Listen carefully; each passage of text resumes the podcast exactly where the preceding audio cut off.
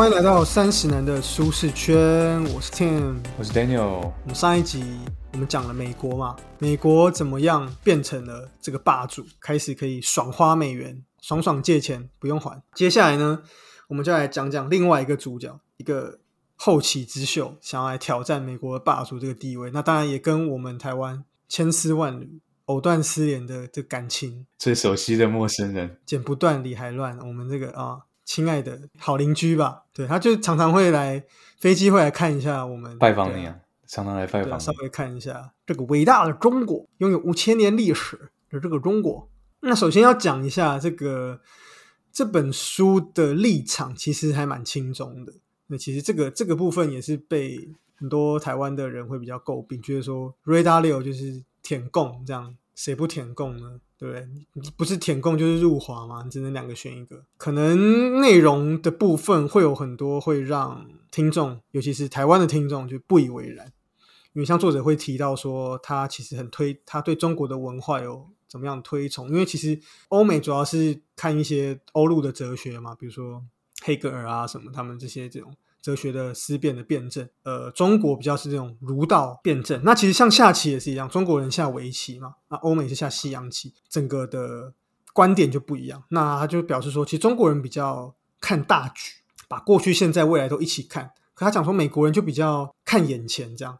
其实从川普就可以很明显看到，他就是想法很直，然后就是看看前方这样解决现在的问题。这样，他中国人就比较沉稳，看大局一点这样。那他也很佩服说中国领导，因为他也是亲自有跟一些中国领导人见过面，他也很嗯佩服他们的行事作风啊，还有他们的一些思想跟学识，说他们就是饱览群书。那甚至呢，他还有讲到说，其实中国领导人是极力的去避免，希望避免战争的。他其中有一段就讲到说，我猜应该是习近平跟川普见面他没有讲名字，对不对？对他说中国领导人，但是我我觉得印象中跟川普见面的中国领导人应该就是习近平吧，不然还有谁？而且是近近期，那应该就是川普不可能只跟中国的，只跟王岐山见面这样他。不可能只跟对啊，不可能，他一定是一一一一定还有另另外一个那个谁也是很有名的，也是另外你说李克强哦，哦，对对对对对，川普的个性应该不会只愿意跟李克强见，我记得应该是跟川跟习近平啊。他讲到说他们是他是很担忧的，因为他是很怕川普会挑起这个战争这样子。咱们中国不想要战争的，对，因为他说讲了自己的父亲的例子，所以我觉得应该就是习近平，因为习近平他爸爸也是在文化大革命的时候有被批斗什么的。对，没错，你没听错，中国人是不想要打仗，中国最不想打仗，戈巴契夫头发最长，海海山总海山总统最不爱打仗。你看，你也在讲周星驰啊，到底是谁 low 啊？这边中国领导人最不想、最不喜欢打仗。对啊，我们它里面有讲到很多这些、啊，还有讲到一些就是作者对于中国式的一些处世之道。这等一下我们后面也会稍微讲到。他觉得说，就像以前东方比较弱的时候，我们会去学习西方嘛，西化，学习西方的这个呃想法跟这个工业。那现在是不是我们也要跟中国学一学？我们不能一直把西方民主。自由这套去灌给别人，他就讲到美国，就骂美国，说觉得美美国老爱想要改变别人，中国就不会这样，我也不知道中国有没有改变别人，中国把别人抓去劳改，办那教育营呢，中国也不想改变别人，我不知道啊，所以我觉得，就是台湾的人看起来可能会觉得很不舒服，看到这段，但是我觉得不要因此就去避讳，因为毕竟 Ray Dalio 他他他不是笨蛋。他他不是一个什么什么名嘴，上保洁节目的名嘴，他他不是这等货色。当然，他立场轻中是没错，每个人都有自己的立场。但我觉得他的分析等等是都是非常的客观，透过数据去分析。所以我觉得还是应该要去了解他为什么提出这些想法，这样才是一个理性客观的。我们不能，我们不能就是看到跟我们不喜欢的我们就不看，那这样我们跟中国有什么不一样？要广纳各种意见嘛，对不对？所以我觉得这个部分，然后作者有提到说，他在写这章的时候，就是也是很多美美国的朋友叫他说，你你不要这样写啊，你修饰一下，因为这样，因为美国人其实也对中国没有什么好感，觉得说中国人抢走他们工作什么的嘛，对不对？还有一些很多其他的，可是他就觉得说美国人其实也都是受这些媒体的影响或者怎么样。那其实我觉得台湾多多少少也有，我们对中国的想法是不是也多多少少有些偏见呢？那书籍的部分，我们还是要再稍微来介绍一下。这本书叫做《变化中的世界秩序：桥水基金应对国家兴衰的原则》，作者我们刚刚讲到 Ray Dalio，呃，商业周刊在今年四月出版的。主要就是作者有提出了一个，我们上一期节目有讲到一个国家兴衰的大周期，还没听的听众们可以回去前一集听一下。在中国的这个 part 呢，作者其实一开始他先简述了唐宋元明清，就做蛮多研究，会讲啊宋朝发生什么事啊，元朝发生什么事啊，明朝他都有简单的把这些重要的这个发生的这事件都有写出来。对，那这我想大家应该都很熟了，因为大家美国人当然不知道这些历史，嗯可是我们从小我们念了这么久的一个历史课，我想这个东西应该不需要大家赘述。那这边补充一下，其实朝代的交替呢，它其实也是有符合作者在讲国家兴衰这个周期。其实每个朝代也是，前面我们讲到嘛，稍微复习一下，这边讲到国家会新的秩序嘛，就是战乱现秩序。那其实国家都是嘛，比如说啊，三国时代好，就是天天下大乱嘛，对？然后就开始群雄割据嘛，对不对？那最后就是有人就是统一天下嘛。比如说三国时代结束啊，就刘邦统一天下嘛，对不对？唐朝结束的时候也是一样群雄那样割据嘛，后来才是这个赵匡胤黄袍加身嘛，对，嗯，所以国家都是这样。那之后新的领导人建立了之后，他就会开始国家就兴起，因为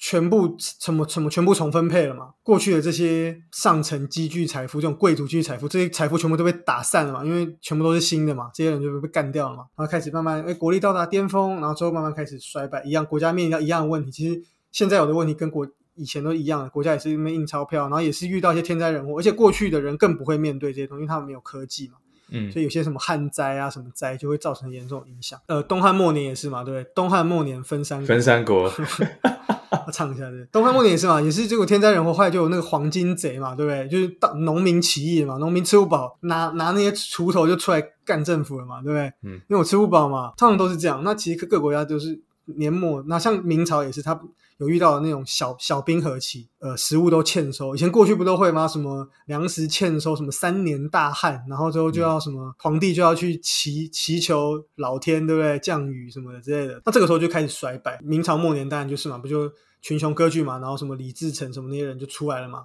对，嗯那最后当然就是被清朝，然后建立了新的秩序。其实朝代更明显可以看出这样子的一个兴衰。其实朝代的交替当然符合国家兴衰的时候，它只是不同的国家在同一个大陆上而已，它也是国家，对啊，你可以把它就想象成一个一个国家，因为其实对啊，中国历史很很长，而且幅员也很大，所以其实它的一个的这个一一个朝代的那个规模，其实就比欧洲一个帝国都还要大很多。是，那再来就是呢，讲讲中国哈，要从一八零零年讲起。那中国的这个从一八零零年开始衰退，那我特别去查了一下，这个时候是嘉庆皇帝，我们都知道嘛，那个康雍乾盛时代后，然后嘉庆嘛。嘉庆就开始衰败了，再就开始后面的皇帝，我都有点记不起来，因为那个顺序实在太复杂，因为皇帝都太短命了。那清朝在一九一二年才灭亡，这中间经历了各种的金融崩溃啊、战争等等的，就是从中国一八零年一直到一九一二年，大家读书读到这段的时候应该很痛苦，就是中国就是各种打仗、各种抽鸦片，义和团，对，然后各种天灾人祸，然后被八国八国联联军各种打，然后各种烂，然后中国就是各种打爆，然后我们大家看到这个都很痛苦，然后打被打爆就赔款啊，签条约，就俗称这个百年国耻嘛，对，然后再来。清朝在一九一二年就灭亡嘛，我们这个国父推翻他之后灭亡。那再来呢，其实也也没有多好，因为其实就是整个军阀的格局。因为孙中山也孙中山没有点军事这个，他只是一个思想点满，知识点满，那那个时候最主要其实也是呃蒋介石有支持他嘛，这边有也很混乱嘛，这边我也记得不是很熟，大家可以去查有什么什么缝隙啊、直系啊什么系，对不对？这个如果你有兴趣，搞不好你去可以问回家问你的爸爸妈妈，搞不好他们很熟，因为他们都有看那些中国的剧，中国剧最爱拍这个，什么张学良啊什么的啊，段祺瑞啊、袁世凯啊这些人都是在这这段时间的人，那就是各种军阀割据，那各个军阀背后有各各自的就是挺他的，可能有些背后是日本，有些蒋中正背后其实美国嘛。那割据完之后，再就国共内战嘛，对不对？大家都知道，再就中间还嘎一个就是二战，二战一打完就开始国国共内战嘛，这中间大家应该都很熟啦。后来国共内战之后，蒋介石就北要那个北伐剿共嘛，就弄弄弄，后来就被张学良就把他软禁嘛，跟杨虎城嘛，这后面啊对，然后宋美龄又怎样的啊，可以再回去看历史课本啊，大概就这样，所以是非常混乱。那那段时间，你觉得军阀割据，你觉得国家有？有可能强盛吗？不可能嘛，因为就没有统一在一起嘛，就各各个地方自己玩自己的嘛，怎么可能会强盛呢？所以是非常非常混乱的一个时期。再来最后就是大家都知道国共内战结束，其实国共内战还没结束，老实说，现在其实还是在国共内战，没有没有签和平条约啊。所以真的要说的话，国共内战其实还在继续。但是以台湾的课本就会写说是共产党窃据大陆，中国的课本当然不会这样写，应该就是写说哦，我们毛主席这个统一中国这样。那这个时候呢，就是新一波周期的开始，因为结束了混乱嘛。这个部分我们就要从三个很重要的领导人谈起，第一个就是毛泽东。这个就是邓小平，第三个就是习近平。那第一个毛泽东，他是一九四九年到一九七六年，应该怎么讲？其实共产党蛮会打仗的，然后但不太会治国。这我之前我有听说，就是老老师这样讲，毛泽东很会打仗，然后蒋介石其实不太会打仗 啊。可是蒋介石是军阀，可是他不会打仗，他就比较有钱，然后比较他可能底下有，就是他比较有有背后有支持或怎么样嘛。对，不然你你觉得为什么会输的这么惨呢？美国在后面撑腰，还还蒋介石还可以把百分之九十的领土都给人家输掉呢？国民党是不是就是有这种没有赢球的基因呢？国民党在台湾是不是？哦，是不是短短的时间？你小心一点哦。现在讲这个可以啊，因为现在是这个是政治很正确的哦。好好，懂不懂？现在台湾是谁在掌控？现在这个很很很正确的。毛泽东上台之后，其实就是采行共产主义嘛，然后跟苏联很好。其实那个时候也还是国国共在对抗。其实因为当时就只是说暂时退居、退守台湾这样，然后这中间又有韩战，然后中国也派了很多人去打韩战。所以，所以其实你觉得这样的时候，但也不会多多强嘛。当时的中国其实 GDP 是不断在提升的，因为其实依旧还还是有在进步啊。虽然说是共产主义，可是因为百废待举嘛，还是有在进步。但是后来发生了很不妙的两件事，一个就是大跃进，课本都有读到超英赶美、大跃进，然后什么大炼钢、土法炼钢。对，大家就把家里的菜刀什么拿来炼，炼出一堆废铁，怎么炼金属这样？就超英赶美这样。说到超英赶美，都不知道是怎么怎么样。再就是文化大革命，这个东西是破坏经济跟整体的国力最严重，就是文化大革命。从一九六六年一直到一九七六年，整整的十年。我觉得我们现代人应该很难想象那个时候是怎么样的状态。据说就是一个，就是就你的爸妈不是你的爸妈，你的孩子不是你的孩子这样子的一个感觉，很荒唐。然后就没有任何的法治。可言的一个很荒谬的一个状态，这样的状态想当然就是经济，但不可能好。文化大革命怎么可能经济会好呢？所以其实整体那个时候中国还是一直很贫穷，一直到一九七零年的都还是很贫穷。那这中间发生了一个事情，就是一九七一年的时候，尼克森有拜访中国，因为那时候。呃，应该是美苏在冷战，那想要打好关系嘛，去等于说联中抗苏这样。那那个时候他们也不觉得中国有什么威胁，觉得中国那时候就太废了，没有想到说中国有可能会变强，他们没有料到说中国其实不断的在经历这些兴衰。后来就有开始就说要跟中国，呃，开始说要承认这个中华人民共和国这个政府。因为当时在联合国的是台湾，所以台湾那个时候就是后来就不爽，所以就退出联合国。但我也蛮不爽，干退屁啊！所以现在一直很想加入，加不进去。那时候干嘛退？蒋介石就一气之下就是就退退出联合国。那时候好像也没有人叫台湾要退，还是怎么？太情绪化了。好，那最后一九七九年就是中美就正式的这个建交啊。再就要讲到邓小平，其实不止邓小平，啊邓小应该说邓小平跟他的快乐伙伴，就还有这个。江泽民跟胡锦涛这样这两个他的快乐伙伴，但最主要是邓小平。那是一九七八年到二零一二年，这个时候有一个最大的重点就是改革开放。邓小平就是改革过去毛泽东的这些东西，然后再加上开放，最重要就是开放。中国以前并不是那么开放，在苏联的那个时候，现在就是开放。然后中国也开始跟俄罗斯没有处的这么好，因为后来本来是跟斯大林好，可是后来接任的赫鲁雪夫什么，反正就也不是跟中国。这么的对盘，那中国这个时候也开始引进了这个资本主义，但大家就觉得说，我靠，你这个共产国家，共产党为什么可以用资本主义？邓小平就说没有，这个我们这个是具中国特色的社会主义，不是资本主义，这是具中国特色的社会主义，不一样。这就是体现出了这个邓小平他的智慧，他还蛮厉害。他因为他知道说国家要变强，绝对是不能靠共产，是绝对不会让国家变强。那他也提出了很多很务实的讲话，大家应该有听过什么黑猫白猫会抓老鼠就是好猫吗？是啊，超级有名的，很务实。那那个时候，中国就是不断的增强自己的实力。然后那个时候，其实美国也算是有支持中国啊，因为美国那时候主要的对手是苏联嘛。那再来呢，就是江泽民、胡锦涛其实也都是接着呃承袭了邓小平的这样的政策，那就不断的累积大量的外汇存底，一直在变强、变强、变强。直到二零一二年习近平接手之后，一样其实一样持续开放啊，健全国内各种体制啊，支持创业啊，管理债务，控制污染等等等等等等。中国这个实力的这个壮大，就让美国就开始有点不爽。那其实作者也有提到了，他说其实呃，他说中国呢会以不威胁美国的方式去崛起，希望能够共享这样的经济成果。不知道 Daniel 怎么看？我的看法一定会有偏颇，因为因为我人在美国，所以我很难用。我也有偏颇，因为我在台湾。对，也很很难，我们很难用一个中的观点去看。但我觉得，怎么可能跟你共享经济成果？一定是要大国到最后一定是，哎，我之前说的不算数，我要独享经济成果。就哪一天如果中国超越美国，变成世界第一大强国的话。他一定会，他一定会整晚，他会鬼话旁体啊，他一定会整晚拿走，因为他没有理由给你共享，他干嘛？道德还是什么国家伦理？没有啊，不需要啊。我觉得作者应该说，作者他的观点就是说，他觉得中国并没有想要就是称霸这样。其实这也是习近平一直在主张的这一点。有时候这种东西也不是说你想不想称霸，可能就是到你的手上，你也哦。可能维达利有意思是说，中国之后会称霸是一个附属品，他不是要追求称霸，他去追求一个别的东西。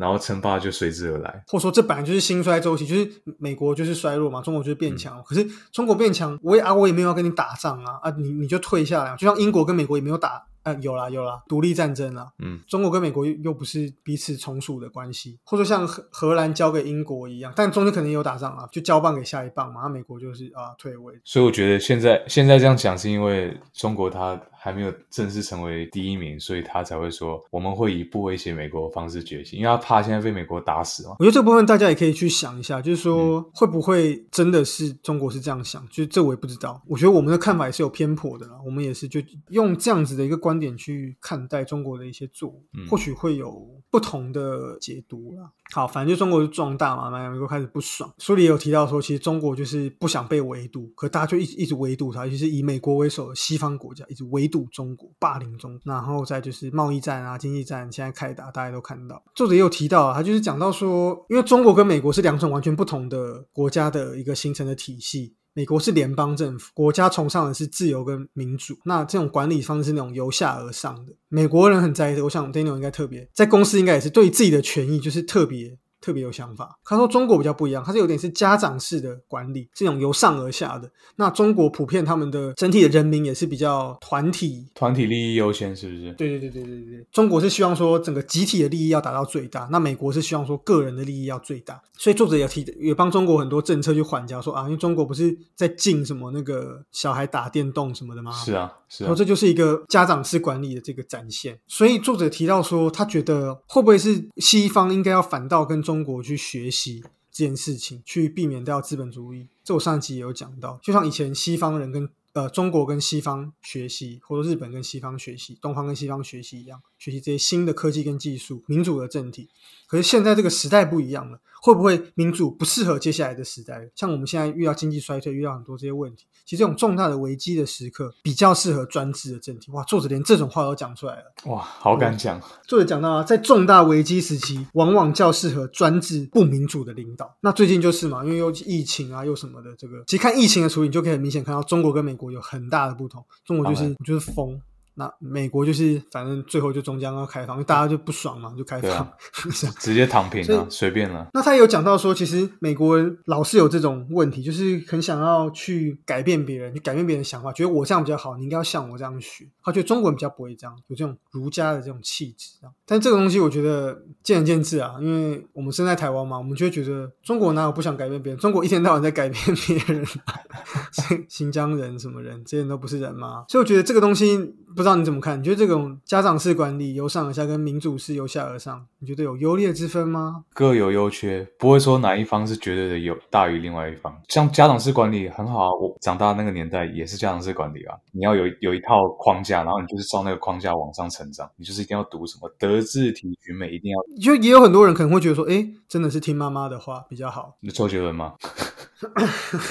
对啊，所以我觉得这个我自己会这样看啦。我记得我之前听一个朋友的 podcast，他就在讲说，你想生活在什么样的国家？中国还是苏联这种国家，还是美国？当然你会说哦，中国经济比较好啊什么的。当你真的是成为中国人的时候，你要随时活在一个恐惧里，因为你随时都不知道国家会怎么样对待你。很集体没错，可能整对整体国家的强盛变，可是身为人的价值在哪里？所以我觉得这个东西是大家可以想，当然作者他是从一个国家的角度来看这件事情的。在这种危重大的危机，现在经济越来越不好，现在开始面临越来越多问题，我们是比较适合不民主跟专制，叫你去打仗就要去打仗，像俄罗斯这样，就是那这样子的东西，就是你你活在国家里面，还要随时的去提提心吊胆。那你想要生活在这种国家，你就去想你要中国跟美国，你想要生活在哪一国？群体的角度来看，的的确是这样。可是那你个人呢？我们个人的价值在哪里？那我们个人的权益又在哪里？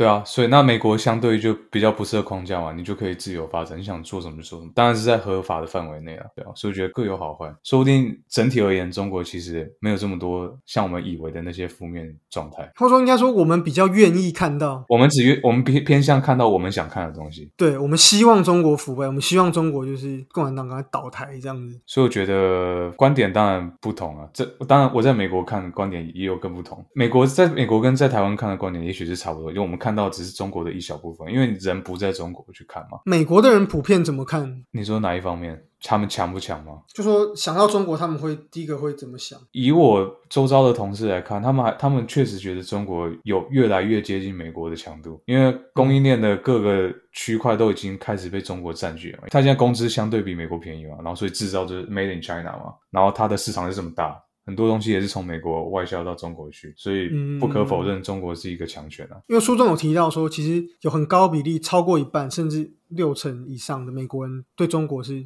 是不喜欢中国人，多多少少，而且尤其是疫情之后，疫情蛮多人都都叫 COVID 叫 China virus，那从川普开始嘛，川普这样讲。我觉得这这个这观点蛮有趣，就是说我们是不是我们倾向看到一个腐败的中国？对，但其实我我自己，其实我记得我那时候到国外念书的时候。因为那时候台湾的新闻都是报中国很强啊，那个时候是在一一七年的时候，对，那个时候两岸关系没有这么不好的时候，对。然后其实我也是有跟中国朋友讲说，就中国哇，就很羡慕，就是说整个经济很好什么，他就说，其实那也是。新闻报的，你也是内部也是很多问题，你都没有看到。以上呢，大概从毛泽东、邓小平到习近平，一路就是看到了中国的一个兴起开始崛起。那目前大概就是还在一个新兴起的阶段那 Daniel 上一集有讲到，中国就急速的这个崛起。当然，现在人民币还远远没有到一个能够成为主宰货币的这个程度了。我记得全世界好像只有。用人民币结算可能只有可能五趴还是几趴？嗯，我记得两趴吧。美国就是超过一半还是更多更对对，所以短短时间内还不会有这个国人民币变成储备货币。但你有看到中国一直想要做这件事情，所以那以上就是大概中国目前走到现在这个阶段。那让大家了解中国怎么样迅速站起来，其实老实说还蛮厉害的。从一个这样这么多人饿死，然后可以才五十年而已。五十年就就就回就把这些过去的国耻这些都已经收回来，不得不说真的蛮厉害的。认真工作、爱储蓄等等这些东西，其实多多少少都有影响。好，那最后呢，作者在未来的部分他提到，就说那中美是否中续一战这个部分呢？不知道 Daniel 你怎么看？是否中续一战呢？我觉得不是必须，但是超级可能会发生，而且。战争的形态我们不知道，不一定会是军事战，希望不要是军事战，可能是金融战、交贸易战，之之前就发生过，或是有各种其他形式，比方说资讯战，细节具体内容是怎么样，我不知道。但希望是这样。其实作者也有提到说，其实他也不知道未来的。战争会是怎么样？但是他是说绝对会非常的糟糕，比你想象都还要糟糕。那作者他有提出他的分析是，两国发生严重巨大摩擦，就是开战的这个大战的几率呢是百分之三十五。所以我也不知道这样算高还是低，就三分之一的几率嘛。因为他分析了过去的一些强权的冲突，然后有很多高比例最后都是以战争作为最后的一个调和。会不会有 C？不知道，这就是系统分析出来的吗？这也不是他自己讲的，他也不是自己贴口子断，就系统分跑跑出来的数据。按照这种兴衰周期来讲，我觉得一个很吊诡的事情就是说，对中国有利的方式是拖延，因为中国会越来越强，美国会越来越弱。对美国最有利的方式就是现在就打，美国不会干这个事情，美国没有理由，美国不会主动去说跟中国开战。但是其实如果现在不打，会不会未来就打不赢呢？很难讲。但这就变成一个很吊诡，就身为一个台湾人，既然是大战，目前最有可能的地方就是台海。我不知道作者。有没有预测到乌克兰跟俄罗斯啊？可能他没有预测到这点。川普前阵子，川普接受访问，他也有讲，就是台湾最有可能。对我们个人来说，最吊诡的就是拖延是对台湾最有，因为没有人想打仗嘛。可是问题是拖延，因为台湾是等于说站在美国这边。拖延的话，美国最后就会输。哎，我真的希望他一直拖啊，再拖个五十年我就死了，我就不管。哎，结果拖五十年没死，然后打了。看，那应该我那我那我也不用上战场啊，对啊，所以我就觉得啊，这也蛮吊诡的，就是呃一个不可调和的冲突的时候。没有办法透过任何其他手段来和平的解决这个问题的时候，就可能会打仗。台湾目前看起来就最有可能是这个不可调和的议题，因为中国会不惜一切来捍卫在台湾的主权，可是美国也不可能，美国不可能割让台湾的利益。但他有他地缘政治的考量，再就是他也会丧失他在盟友面前的威信。你觉得呢？这个逐渐对抗这个两大强权？你觉得台湾该要怎么应对？我唯一可以确定的就是，至少台湾人民对外要一致，不要在这边蓝绿斗争什么的。就大家已经在讨论一个更大的局面，然后你还在那边讲国内的一些一些小冲突什么。我觉得大家应该要枪枪口要一致朝外，不要那边自己往内互打。但是，其实我觉得往内互打是一回事，但是问题是这一个议题上不能往内互打。面对中国，可是目前很难去就是这个问题在在往内互打。对，但问题是。这个东西越来越没有空间了。中共不承认九二共识之后，其实国民党几乎就没有任何空间。国民党也不可能主主张要统一啊。虽然说，我觉得如果现在台湾来公投说要和要统一还是要独立，我觉得很难讲哦。之前之前李登辉那时候是不是有办过一次这个独立公投？哎，我忘记之前之前有有办过一次。我印象中是没有，因为如果有办，如果台湾宣布法理独立，中国一定会打，这个是底线，绝对不能跨的底线。那这个也无法避免，就是往内互打，只要是。你只要那个国家有超过一个党派，绝对会有这个问题。对啊，真的很麻烦。目前看起来就只有拖了，拖多久算多久，看未来会没有什么新的变化。目前感觉最好的方式是这样。那你觉得有什么方法？其实作者这边有提出一个，提出一个可能可以双赢的一个方法。作作者是这样讲，他是说他觉得如果每个国家都选出他们想要获得或想要保护的前十种东西，由一到一百分来表达他们对这东西的渴望程度。他们就可以确定说什么是最好的交易。嗯，举例来说，好，台湾，比如中国跟美国，那中国的清单上，他觉得中国排第一，最渴望就是统一台湾。比如说一百分，在美国的可能就是别的东西。这我这我不确定，我不确定美国最想要是什么东西。对，对于中国来说，我不知道，但肯定不是捍卫台湾。那这个部分呢，可能就是会以其他更优先的事情。那美国可能就他就拿意愿更高的跟中国交换。嗯，那双方就都能够满意，双方都能够获得自己最想要的利益。这个方法最恐怖的一点是，这里面没有讨论到台湾人民的利益在哪，跟你没关系。对，所以我觉得这个就最大的问题，就是说，那台湾的就明明就台湾是最牵涉其中最严重的，可是你只是一个筹码而已，你不是谈判者。就中美两国的观点来说，中国就是觉得台湾是它一部分嘛，所以当然不用听你的意见。你本来就是，就像你本来就是我儿子啊。我我就替你决定啊，为什么要问你？瑞达利有这想法，我觉得其实还蛮有趣，就是说他等于说是鼓励让两边的人坐下来好好谈，因为现在就是两边人没有办法好好谈，所以他觉得说用这个方法让双方能够明确的知道对方到底想要什么，他都要，你也都要，你就这个东西没没没有没有办法谈嘛。但作作者有讲，他这虽然听起来很天真，可是他希望能够用一些这些方式来去应对美中的一个战争，去避免到两国。这些战争，比如说两国领导人都能够公开发表一些有建设性的论点，他觉得说他希望两国领导人出来有点像辩论这样子，两国人民也都可以听，当然可能台湾人民也可以去听，我们听听两边讲的意见，我们听听中国为什么这么想要台湾，我们曾经好好听中国讲过吗？好像也没有，没有，我们只知道中国一直说台湾是他一部分，可是我们好像也没有听中国讲过为什么他这么想要统一台湾，他的困难是什么？如果没有统一台湾的话，他会造成什么问？中国可以讲吗？我可能会造成我的新疆，我的其他地方。的问题嘛，对，那你台湾，你有没有帮我想过这一点？说不定，如果真的人类真的能够进步到这样的程度，可以愿意好好谈，说不定真的有机会和平解决台海的问题。但是 so far 看起来是不太可能。那台湾目前就是站队美国嘛，不知道赢家是谁啦。作者有讲到，就是未来爆发战争，他其实也不知道谁会是赢家，但是大家都希望不要战争最好。那不过作者其实，在书里也有提到，他说其实战争的期间通常不会很长，像二战什么的，就是可能。三五年，就像国外一直讲嘛，熊市永远比牛市来的短，熊市会很快很急，可是牛市永远是又大又长。有时候我会会这样，像最近看乌克兰战争，我也会想，对战争当然是不好，可是会不会产生很多新的机会跟可能性？像 Google 啊、苹果什么那些都是在战后产生的嘛。以以前大家最喜欢的公司是什么？石油公司啊，什么钢铁公司啊，什么的。战争有可能是也是一个新的财富的重分配，然后让这些平凡人有一些机会。因为战争你不一定会死掉嘛，当然你会很痛苦，你可能会有家人生伤亡，但是它终会过去。那会就会有一个大牛市，那也许也是新的机会，所以这个东西也是大家可以保持着比较乐观的去想的一点是啊，乐观想就是危机就是转机嘛。你遇到这种破坏式的时候，嗯嗯嗯嗯有可能会出现新的机会啊。我觉得 Ray Dalio 有特别讲这篇在讲中国，当然我们听起来真的是不太舒服，可是他也有他有提到说，你不要固守对事物应该是要什么样的看法，放下你心中的成见，不然有时候你会嗯很可惜没办法了解事情的真实样貌，因为你会无法保持客观。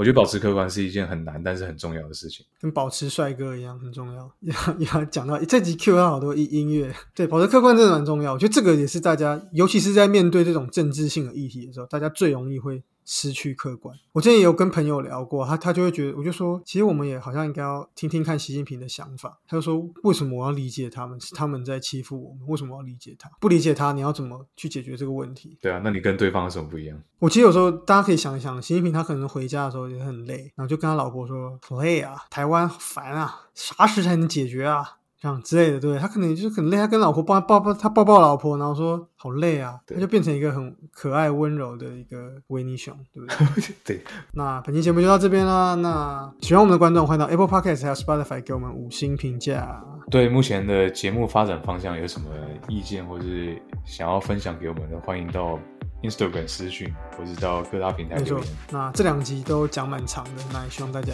都能够很有收获，都能够很有耐心的去听，有什么建议都可以跟我们讲。对，这两集是比较偏沉重、比较历史或者政治相关的东西。但我们干话也讲蛮多的，喜不喜欢都可以跟我们说啦，我们就可以跟着针对这个调整。那就下次见啦，拜拜。拜拜。